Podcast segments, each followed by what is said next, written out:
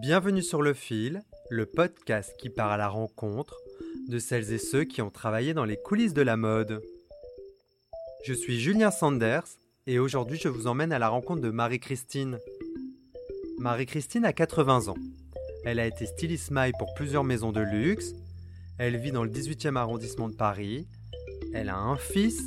Elle parcourt quotidiennement au moins 10 km à pied et elle adore les éléphants.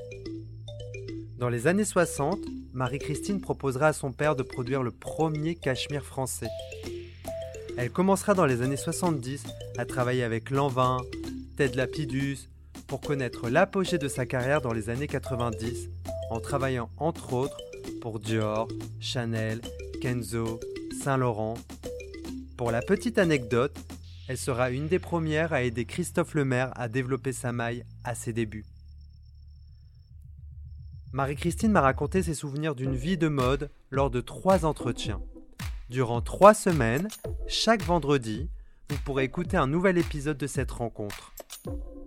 Nous sommes le 17 avril. Marie-Christine m'accueille pour la troisième fois dans son appartement. Avec Marie-Christine, nous allons parler de plus de 60 ans d'une vie de mode. Pour écouter ce podcast, je vous invite à suivre mon Instagram, Julien-du-bas Sanders où vous trouverez photos et archives qui vous aideront à suivre cette jolie rencontre. Bonne écoute La mode, parlons chiffon, parlons été. Voici la collection printemps-été 87 présentée lors de la semaine de la haute couture. Il y a euh, des choses faciles à porter et puis d'autres agréables seulement à regarder. Nicole Cornulangois, Jean-Marie Lequertier en ont fait une sélection. La voici. Pile ou face, les couturiers jouent le bicolore et l'ambigu. Pour Ferro, l'aficionado, c'est un trio de Carmen frémissante. Votre mère, elle s'habille en couture et quand elle s'habille en couture, elle venait spécialement à Paris Alors, elle oui, voilà, alors il y avait, c'était très amusant. Alors, bon, elle venait spécialement à Paris, justement, euh, et puis l'été, on allait à Cannes, hein, puisque mon père, on avait un appartement euh, sur la Croisette à Cannes, à, côté du Martinez.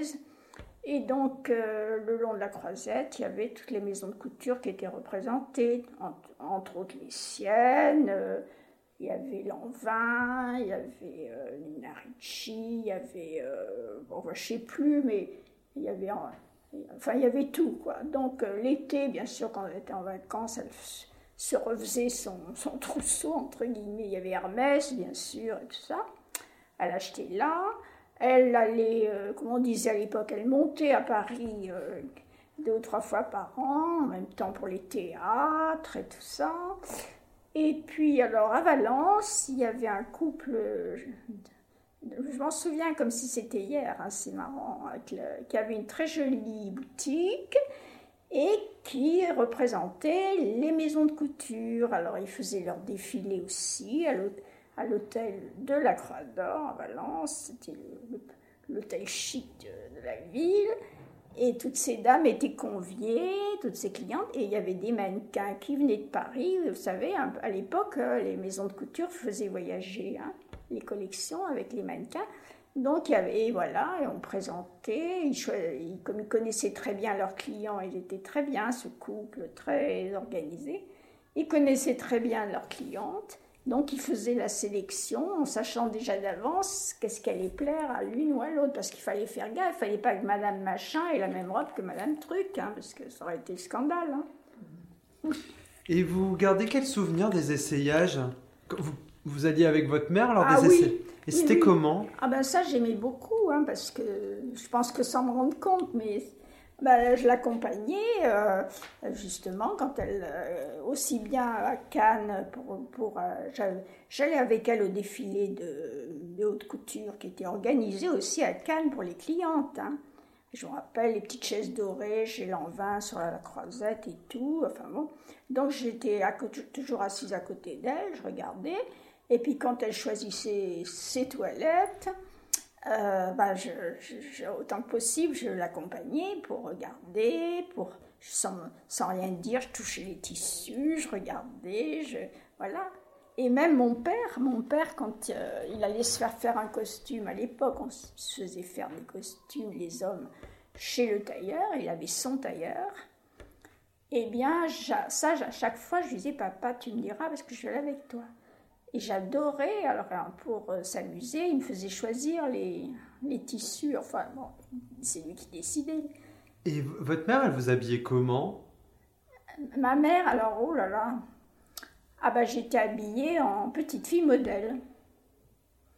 Euh, il y avait des maisons de couture euh, vraiment pour, pour enfants ou pour vraiment très jeunes à Paris. Il y en avait une qui s'appelait Wedley, je me rappelle qui était euh, à côté de la rue Saint-Honoré.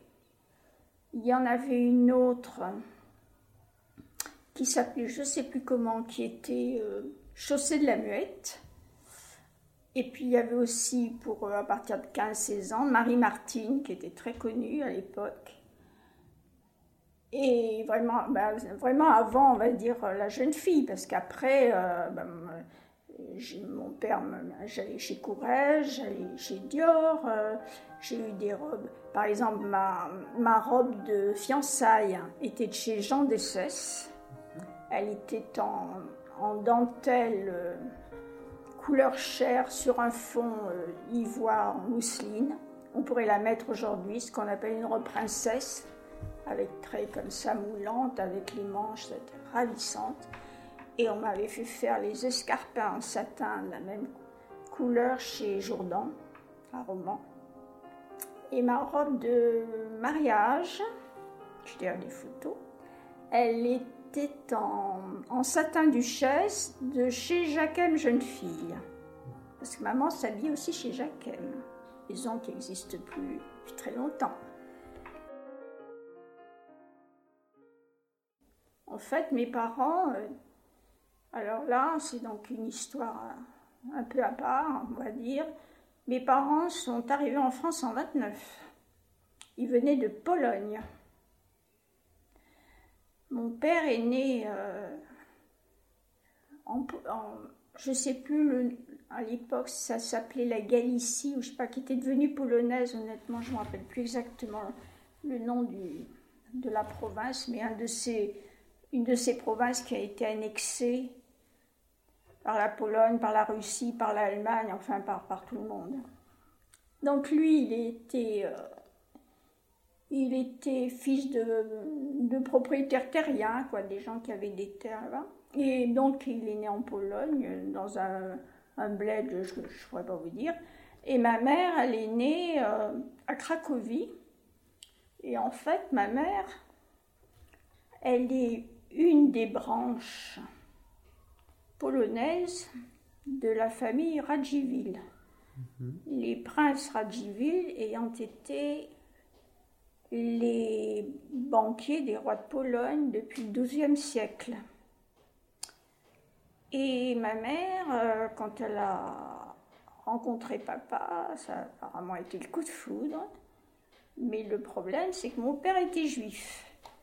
Et ma mère était catholique, bien sûr. Et donc en 29, comme mon père avait des frères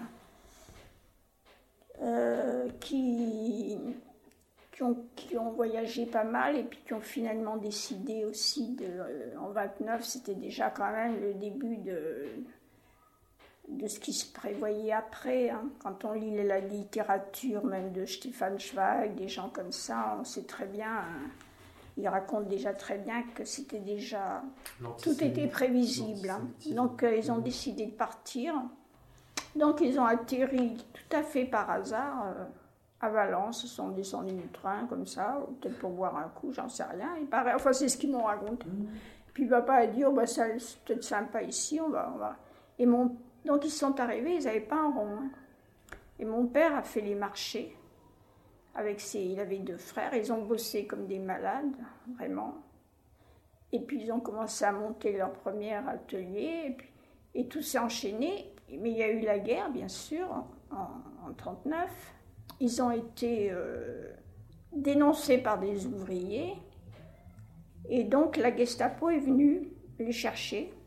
Et il se trouvait que la maison, elle était elle était mitoyenne avec le jardin, le jardin de la maison et le jardin de la polyclinique.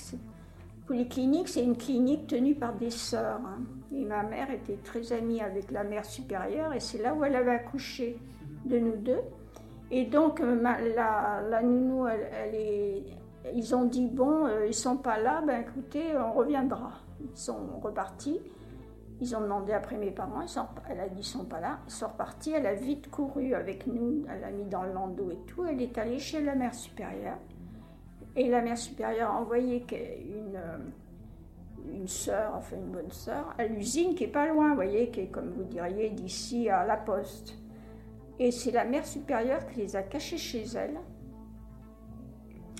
Et donc, euh, quand ils sont revenus euh, à la maison, il n'y avait personne. Ils ont regardé partout, enfin, je sais pas, personne. Et ils, ont fait tout le tour du quartier, ils sont allés à la polyclinique.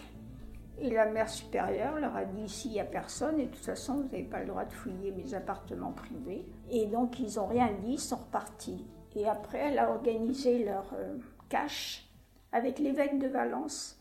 Ils ont été cachés euh, à la campagne, dans un village, jusqu'à la fin de la guerre. Et moi, je suis partie, donc avec mon petit frère, et moi, je suis partie euh, avec ma nounou dans sa maison en Ardèche.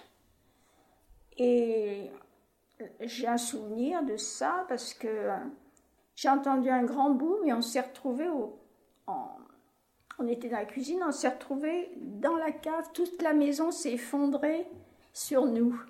Et la maison mitoyenne était habitée par le- un pasteur avec sa famille et eux, ils ont été ratiboisés complètement. Et nous, vous vous rendez compte un peu? Ça veut dire que c'est incroyable. Et, je, et ça veut dire que déjà, on n'aurait pas dû exister, c'est ce que je dis à mon frère, à mon, à mon fils, pardon. Et, et je suis, quand la guerre a été finie, mes parents ont pu regagner euh, Valence, euh, récupérer leur maison qui avait été complètement vidée.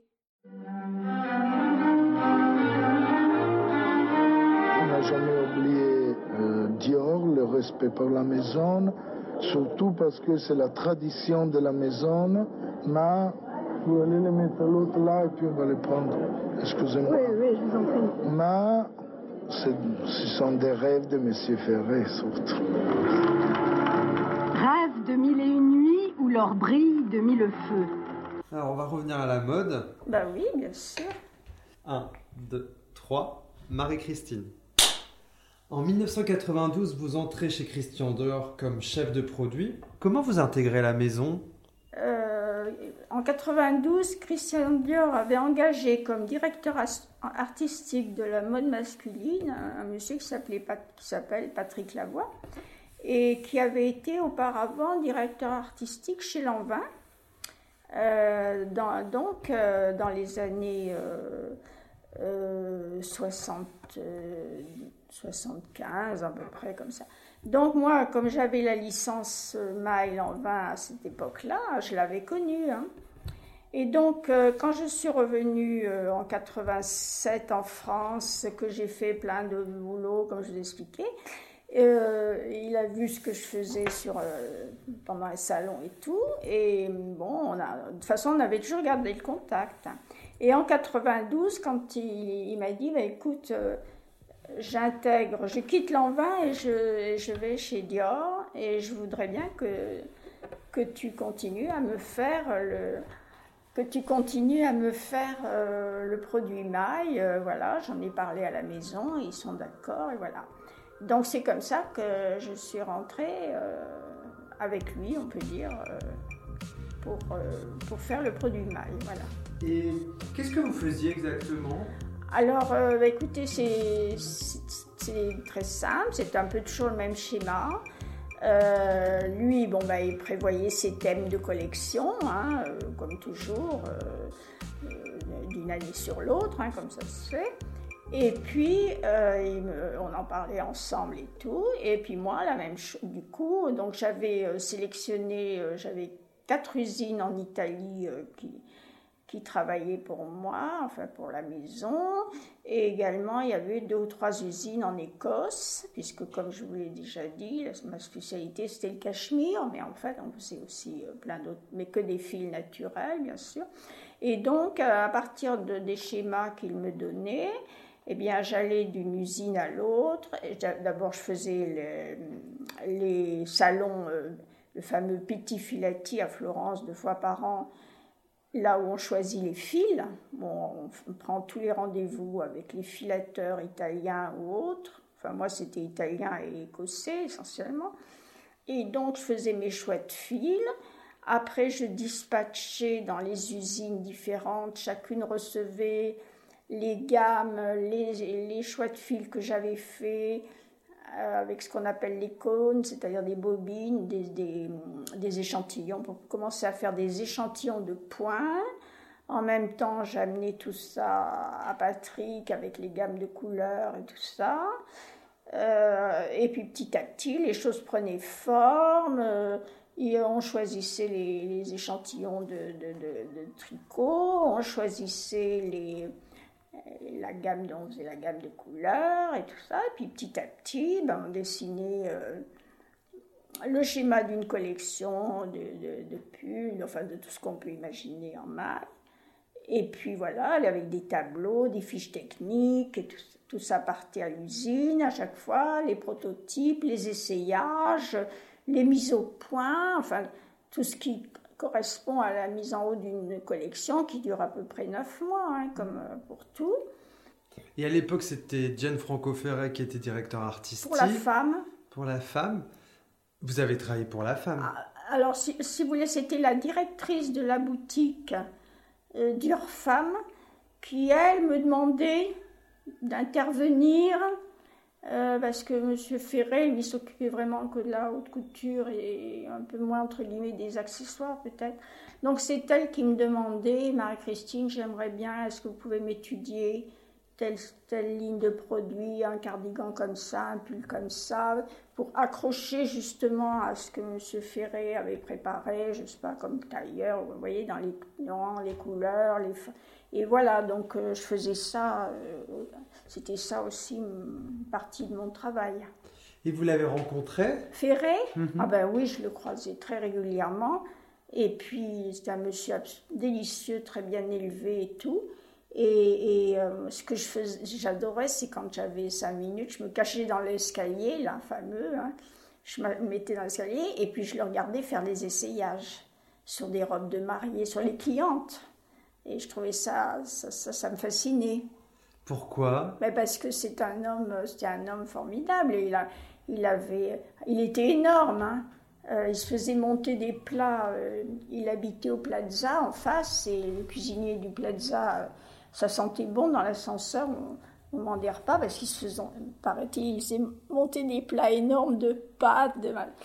Et ça sentait bon, mais il était énorme. Mais alors, il était d'une élégance absolument incroyable.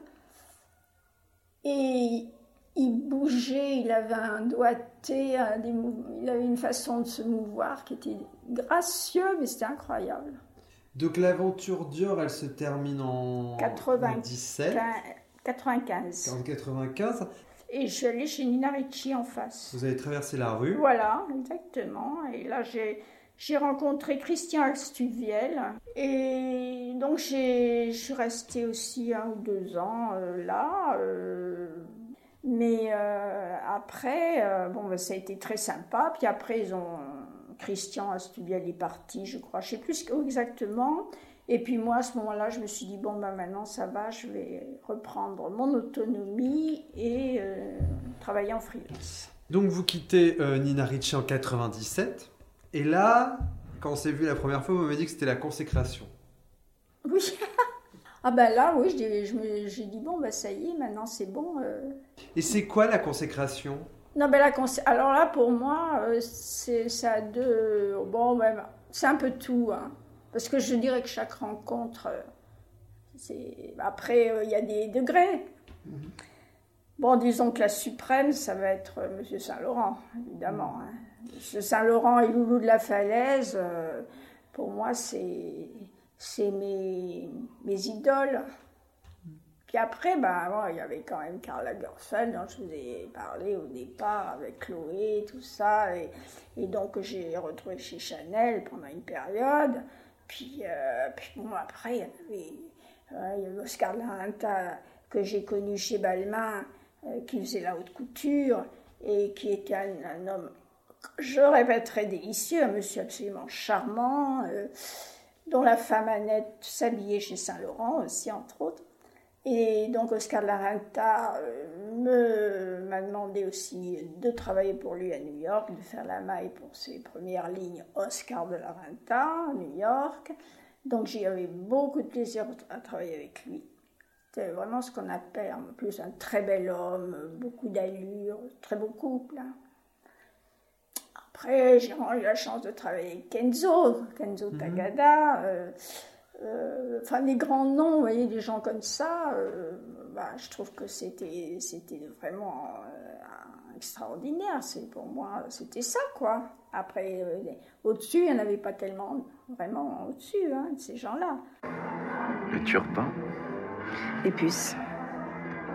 La veste Aussi Clark. La jupe Ma mère. Le chemisier les puces de London. Le bracelet. Ça, c'est un rond de serviette que j'ai piqué dans une brasserie. Esprit ridicule. Personne n'arrive à dire Louise, le bail de la falaise. Alors, Loulou, c'est plus simple. Les taches de rousseur. Ça, c'est l'Irlande. Du côté de ma mère. Le petit accent snob. Mon père. Comte. Les chaussures. Les puces de Clignancourt. C'est totalement n'importe quoi, mais j'adore. Et vous avez créé une, espèce d'amitié avec Loulou de la ah, Falaise oui, oui, vraiment. J'ai des lettres, ah, ça je pourrais vous les montrer là. Euh, j'ai quelques deux, trois lettres que j'ai gardées, les photos de ses dessins dédicacés. Enfin, ah oui, oui, je l'aimais beaucoup. J'allais chez elle. Euh, j'ai connu très bien son mari et sa fille. Et puis après, quand elle a créé sa propre marque, quand M. Saint-Laurent a arrêté la haute couture, donc je l'ai encouragée aussi. Et je lui ai dit que je la suivrais. Donc j'ai travaillé avec elle, euh, rue de Bourgogne. Euh, elle a ouvert après aussi rue Cambon. Et notre... Ah ben, elle était extraordinaire. D'abord, d'une élégance folle. Alors elle, elle savait justement marier justement aussi les couleurs, les accessoires, toujours très chargés. Elle portait pas un bracelet, elle en portait dix, euh, euh, les sautoirs. Euh, elle mélangeait un pantalon qu'elle aurait acheté au souk avec une veste Saint-Laurent. je dis, je sais pas, un pantalon fuchsia avec une veste vert amande plus des colliers, des bracelets. Euh, euh, elle était sensationnelle. Hein. Je veux dire, à chaque fois qu'on la voyait, c'était un spectacle. Hein. Alors, c'est vrai c'est des gens fascinants, quoi.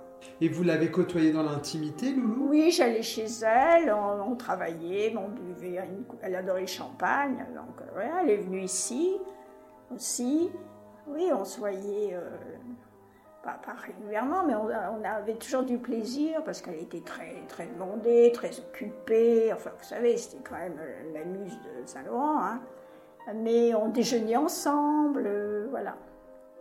Et quand elle est décédée, moi j'étais, c'était au mois de novembre, je me souviens, maintenant je ne sais plus il y a combien d'années, vous voyez, mais je me souviens très bien parce que j'étais avec mon mari en vacances euh, en Égypte et sur la plage, on m'a téléphoné, en, une de ses assistantes, en me disant Marie-Christine, euh, je t'appelle parce que Loulou vient de mourir. J'étais complètement. Je ne m'attendais pas à ça parce qu'en en fait, elle avait caché, euh, elle, avait un cancer, euh, je crois, du, du, pancréas, ou je sais pas, qui s'était qui s'était euh, révélée, euh, je crois, l'été, pendant l'été. Vous voyez, elle, est morte en novembre, elle n'avait rien dit. Et hum, comment c'était les débuts de sa marque? Ah ben c'était très sympa, elle avait tout dessiné, euh, donc Loulou, voilà. et puis elle a, trouvé sa boutique rue de Bourgogne, là, en face du fleuriste, juste derrière la, chambre des députés. Hein. Et puis, euh, Et ben, vous savez, toute la clientèle est venue, hein, parce que en fait, elle avait très bien conçu son, son concept de prêt-à-porter de maille, justement, avec ses couleurs. en fait, elle a repris l'esprit de Saint-Laurent, évidemment, puisque c'était sa muse, elle était très inspirée par lui aussi. Euh, avec ses bijoux et tout. Elle avait, mais ça marchait très bien. Hein. Elle, était, elle avait deux assistants au premier. Et elle faisait elle-même, elle montait les bijoux, elle était marrante, ça. Puis bon, elle avait euh, un ou deux ateliers dans Paris qui lui faisaient le, prêt-à-porter, hein, des petits tailleurs, des chemisiers, euh. Et puis moi, je lui faisais la maille. et puis le, cadre était ravissant. Elle avait un, maître d'hôtel qui vous apportait le café ou la coupe de champagne. Enfin, c'était, c'était très agréable. Hein, et les femmes venaient, euh, celles qui allaient à l'époque chez Saint-Laurent, elles, sont venues chez elles. Hein. C'est je garde un sentiment de joie, de gaieté, de tout se faisait dans la joie, dans la gaieté. On était euh, quand, quand, je sais pas, elle avait un terme que j'ai gardé dans ma tête quand j'ai apporté une chose, elle me disait Oh, Marie-Christine, oh, je suis grisée. C'était sa façon, parce que, bon, bien sûr, elle avait sa façon de parler.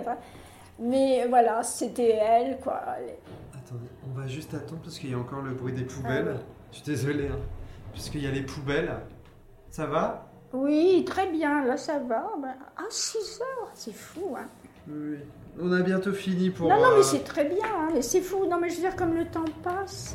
Hmm. C'est fou, hein. Vous me faites parler depuis. Euh, depuis 1h30. non, mais ça me plaît bien parce que ça, ça me fait penser à, à des choses, vous voyez. Ça me fait du bien en même temps. Alors, il y a eu une grande rencontre dans votre carrière c'est Kenzo. Comment vous rencontrez Kenzo? Oui, alors donc Kenzo, je l'ai rencontré parce que l'attaché de presse de Loulou de la Falaise euh, était celle aussi de Kenzo. Donc elle m'a dit un jour, euh, écoute Marie-Christine, euh, Kenzo recommence sa propre ligne, il a besoin d'une personne, j'ai pensé à toi parce que il veut refaire de la maille et tout. Donc elle m'a organisé le rendez-vous et donc je suis allée chez lui, euh, il avait une magnifique maison à côté de la Bastille. Euh, vous rentriez, c'est une petite rue, je sais plus le nom, enfin ça peu importe, et puis sous le porche, on rentrait dans une cour, et on se croyait vraiment là au Japon, quoi. Avec des, des jardins de bambou, de gravier à la japonaise et tout, sa maison absolument superbe, avec des serviteurs japonais, je me rappelle, qui, qui étaient chaussés de, comme des, petites chaussettes blanches qui glissaient, on les entendait jamais. et voilà, et donc il m'a reçu, euh, on a bavardé, je lui ai toujours donc encore expliqué comment je travaillais. Je me souviens, il avait la première, euh, la première euh, collection qu'on a faite, il a tout de suite commandé 4000 pièces. C'était déjà quelque chose d'assez incroyable. Et puis finalement, bah, euh, au bout de quelques temps, ces projets de, de, boutique sont tombés à l'eau. Enfin, après, bon, je sais pas trop ce qui s'est passé financièrement, mais malheureusement, euh, ça n'a pas duré. Voilà. Comment il était dans le travail? Ah, mais formidable. Extrêmement bien organisé, très calme, très... il savait exactement ce qu'il voulait.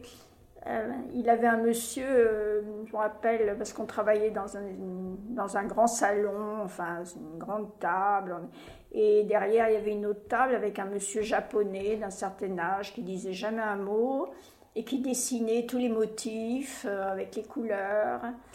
Et, vraiment, c'était un plaisir de travailler avec Kenzo, un plaisir. Hein. Il savait exactement ce qu'il voulait, on perdait pas de temps. Euh, on faisait des essayages sur, pour la femme, il essayait sur moi. Euh, pour l'homme, j'essayais sur lui. Enfin, vous voyez, il n'y avait aucun problème. C'était vraiment sympathique.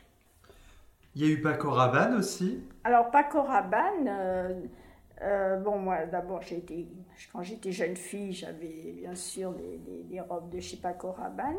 Et puis après, quand il s'est installé euh, ils s'étaient installés rue du Cherche-Midi.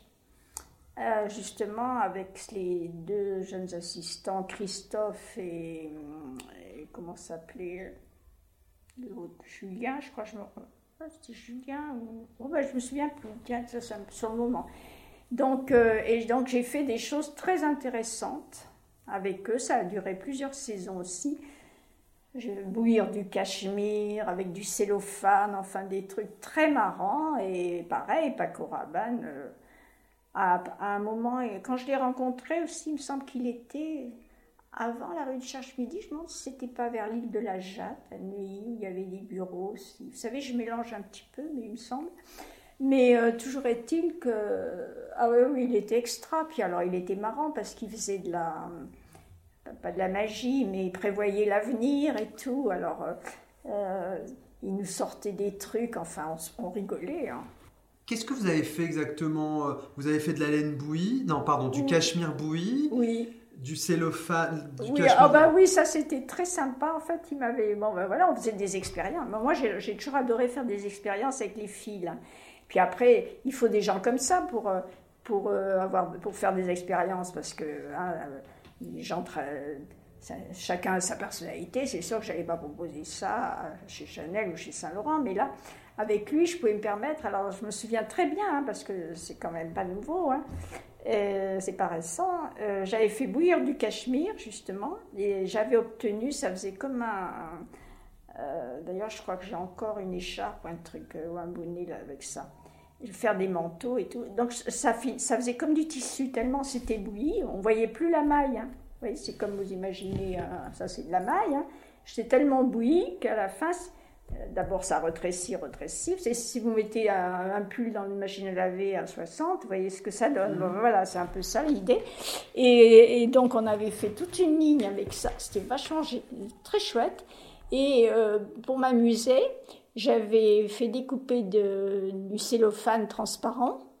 Et on, avait fait des revers et des, bordures comme ça. Euh, euh, coupé franc, vous voyez, comme ça, et qu'on surpiquait sur cette maille bouillie. Et on a fait des, choses comme ça, complètement innovantes.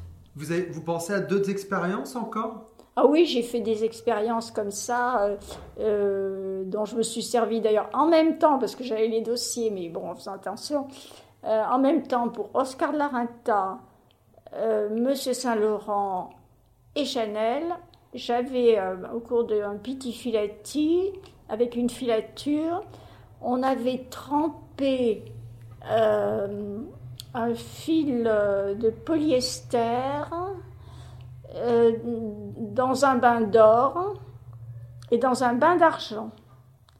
Et en retordu et, et traité, et on était arrivé à faire un vrai fil continu et figurez-vous que j'avais fait, ça avait eu un succès fou. Monsieur Oscar de la on avait fait une robe du soir, comme ça, tout tricoté en fil d'or. Karl Lagerfeld, c'était génial, il m'avait fait faire une jupe euh, genre euh, gitane avec des volants, vous voyez, et tout était bordé de cachemire d'un ton opposé. Alors l'or était bordé d'un cachemire euh, violet et l'argent bordé d'un cachemire blanc. Et j'avais fait des tops, des, cardigans, des tops, il doit m'en rester encore un en fil d'argent, euh, bordés comme ça à chaque fois. Ça avait eu un succès dans la presse et en boutique incroyable. Et chez Monsieur Saint, pour Monsieur Saint-Laurent, j'avais utilisé ce même fil. On avait fait des accessoires des châles, euh, des écharpes, euh, voilà. Ben, on a fini pour aujourd'hui. Bah, c'est bien, hein, parce que c'est vrai que... C'est très bien. La prochaine fois, on regardera les photos. Bon, alors je les sortirai. Ouais, la prochaine fois, on regardera les photos. Pareil, 4h30 Ouais, c'est bien, bien, en fin d'après-midi. Oui, parce qu'en plus, ça me fait... Je peux sortir un peu avant.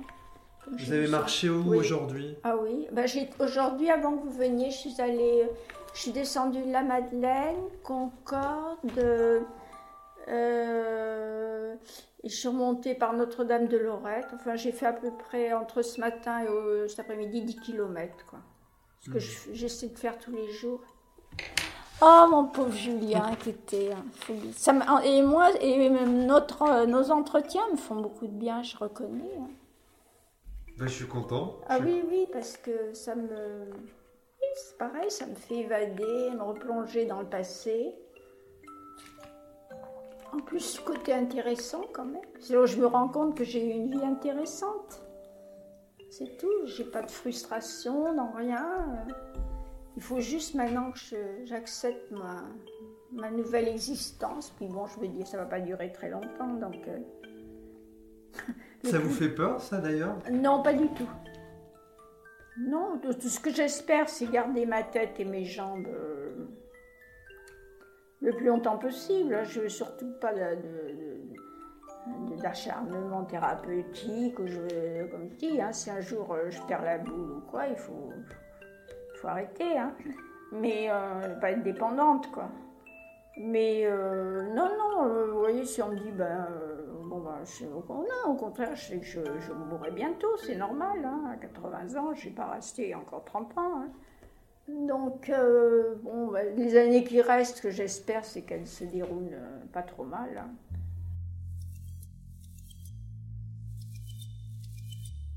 Merci d'avoir écouté cet épisode. Si vous souhaitez me suggérer des personnes à interviewer, vous pouvez me contacter sur Instagram à julien-du-bas Sanders. N'hésitez pas à me laisser un avis sur Apple Podcast et iTunes, 5 étoiles de préférence. Cela m'aide à faire connaître le fil. Et enfin, un tout grand merci à Alice Naro et Germain Calsou pour leur aide si précieuse. Derrière les grandes histoires, il y a les petites histoires. À bientôt